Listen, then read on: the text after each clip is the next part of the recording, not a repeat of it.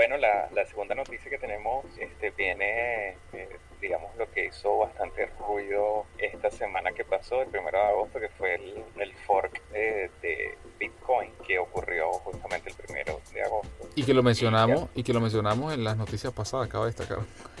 Sí, sí, aunque bueno, lo, lo interesante ahorita de, de esta, de, la update de esta semana es que efectivamente sí hubo el fork,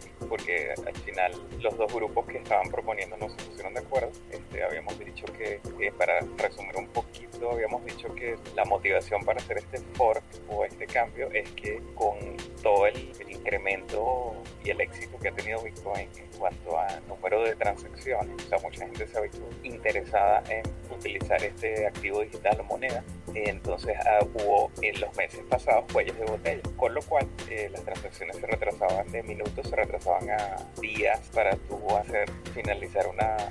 transacción, una transferencia de Bitcoin. Entonces surgieron dos opciones. Una era SegWit, que es la que viene con Bitcoin, y la otra era para crear otra moneda separada que es Bitcoin Cash. Entonces, finalmente, bueno, como ninguno se puso de acuerdo, básicamente el 1 de agosto ocurrió que se creó esta nueva moneda, moneda Bitcoin Cash con un valor de arranque de 400 dólares por Bitcoin y Bitcoin como tal, la que conocíamos hasta o que conocemos hasta ahora, básicamente lo que hizo fue que se fortaleció porque había perdido cierto valor antes del 1 de agosto, pero a partir de ahí hemos visto que esta semana ha estado incrementándose. Eh, y si ven el portal, por ejemplo, CoinCap, donde aparece coincap.io, donde aparecen cotizaciones de otras monedas, también podemos ver que, que, ha habido una ganancia en Ether, en Dash, en otras monedas eh, cripto que, bueno, que se han beneficiado también por todo este revuelo. En el caso de Bitcoin Cash, bueno, más bien estos días ha perdido valor. Igual hay que seguir haciendo seguimiento a ver cómo evoluciona en el mercado, pero lo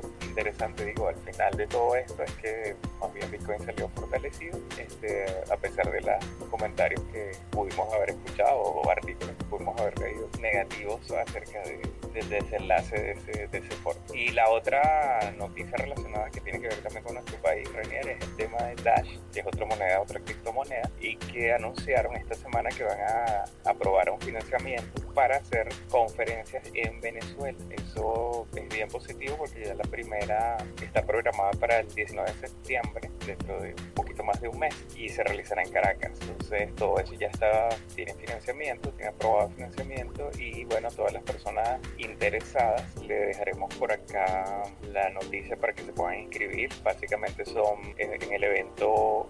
más o menos como de dos horas, un poquito más, donde se va a dar presentaciones de qué es O sea, la parte legal, talleres y evaluación de, del conocimiento que pueda tener la gente. Eso va muy apuntado hacia personas que quieran, bueno, que ya sea que no tengan conocimiento de esto o que lo tengan, pero que quieran involucrarse que estén de repente temerosos ante las cosas que de alguna manera han pasado un poco en Venezuela de mineros que han sido afectados por, digamos, por, por el, todo el tema que, que ocurre actualmente allá, toda la crisis que ocurre en nuestro país. Pero bueno, súper positivo. Luego de la crisis vienen cosas nuevas, luego de la tormenta vienen cosas buenas. Sí, sí. Sí, bueno, yo creo que tal como decía Félix, había que esperar cómo es el comportamiento de esto a través del tiempo, cómo, cómo se va, cómo va fluctuando, porque es normal, y, y cómo se ejecuta a nivel de, de, bueno, de todos los actores que, que entran aquí. Estamos hablando de wallets, de exchange, de, de distintos, los mineros también, el equipo de desarrollo, todas las personas que de alguna manera pues mueven este mundo, que cada vez está más, más presente y que bueno, se, se, se, denota a partir de este tipo de eventos que se están generando en toda la región. Incluso la semana pasada se dio aquí en Chile, en el sur de Chile, también un evento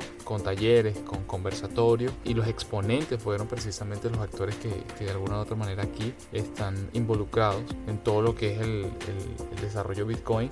Empresas como SurBTC, por ejemplo, que además están abriendo mercado ahora en Colombia. Entonces, bueno, hay un movimiento bien, bien interesante y que como siempre en las noticias eh, lo, lo, mantenemos allí como, como uno de los puntos a, a, comentar en nuestra agenda de noticias, así como lo hicimos la semana pasada, anunciando lo, del, lo de esta actualización y este fork de, de Bitcoin. Y como lo comentamos hace tres episodios, lo que es la realidad del Bitcoin en Venezuela. Y entonces, bueno, si les interesa el tema, pueden ir a nuestros episodios y revisar un poco lo que mencionamos y lo que comentamos al respecto.